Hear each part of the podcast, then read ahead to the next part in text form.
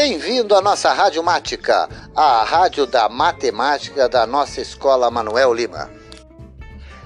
Eu sou o professor Farid, estou aqui para trazer um pouco de informação, conhecimento e curiosidades da matemática.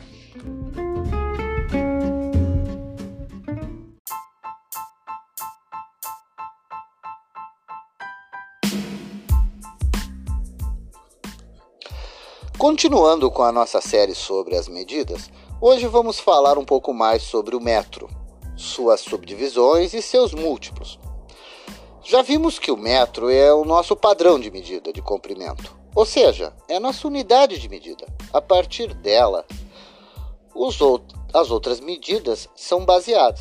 Por exemplo, se um comprimento é muito longo, como a distância entre uma cidade e outra, podemos usar um múltiplo do metro que é o quilômetro, que vale mil metros. Assim, eu multipliquei o metro por mil, que me resulta no quilômetro. Até essa palavra quilômetro é bem interessante da gente falar alguma coisa. O quilo, que vem antes, é um prefixo grego que significa mil.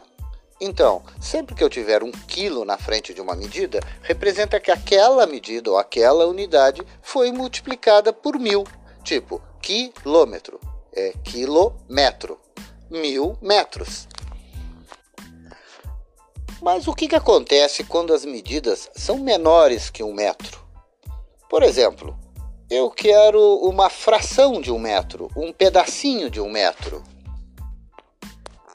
Bom, Aí a ideia é a mesma, só que em vez de multiplicar, a gente divide. A gente usa um outro prefixo, que é o mili, que indica que a gente está dividindo alguma coisa em vez de multiplicar. O quilo é uma multiplicação, o mili é uma divisão.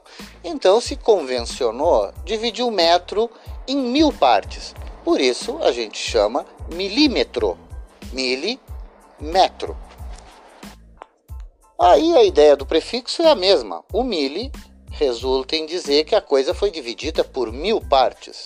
E o metro, que é a nossa nosso padrão de medida, a, a nossa referência, foi dividida por mil. Então, milimetro.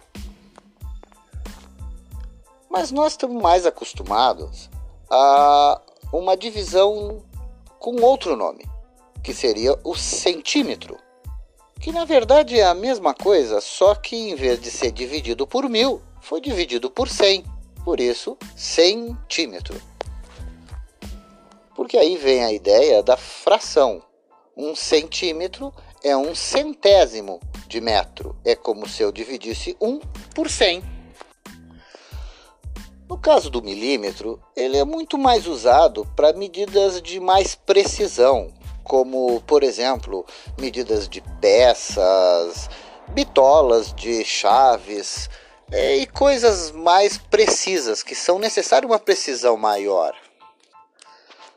Bom, resumindo, quando eu quero é, calcular ou representar uma medida muito grande de comprimento, eu uso um múltiplo, ou seja, um, um número que multiplica o metro, no nosso caso, o quilômetro multiplicando sempre por mil, que é o prefixo K do quilômetro.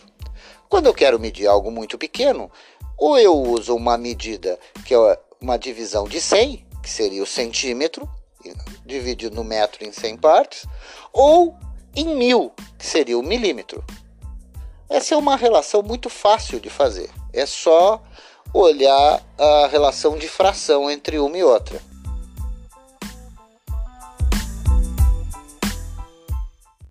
A gente observa isso em qualquer régua que tu pegar. Tu pega uma régua, tu tem, por exemplo, 30 centímetros.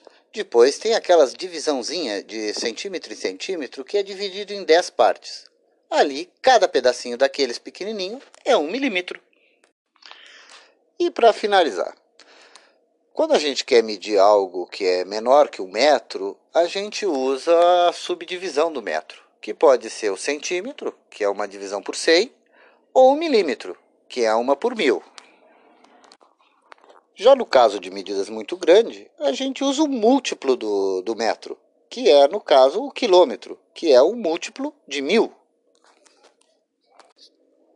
Finalizamos aqui uh, os conceitos de medida de comprimento, usando o metro como padrão. No próximo episódio, trataremos de outra grandeza, no caso, as medidas diárias, que usam uma medida específica para ela.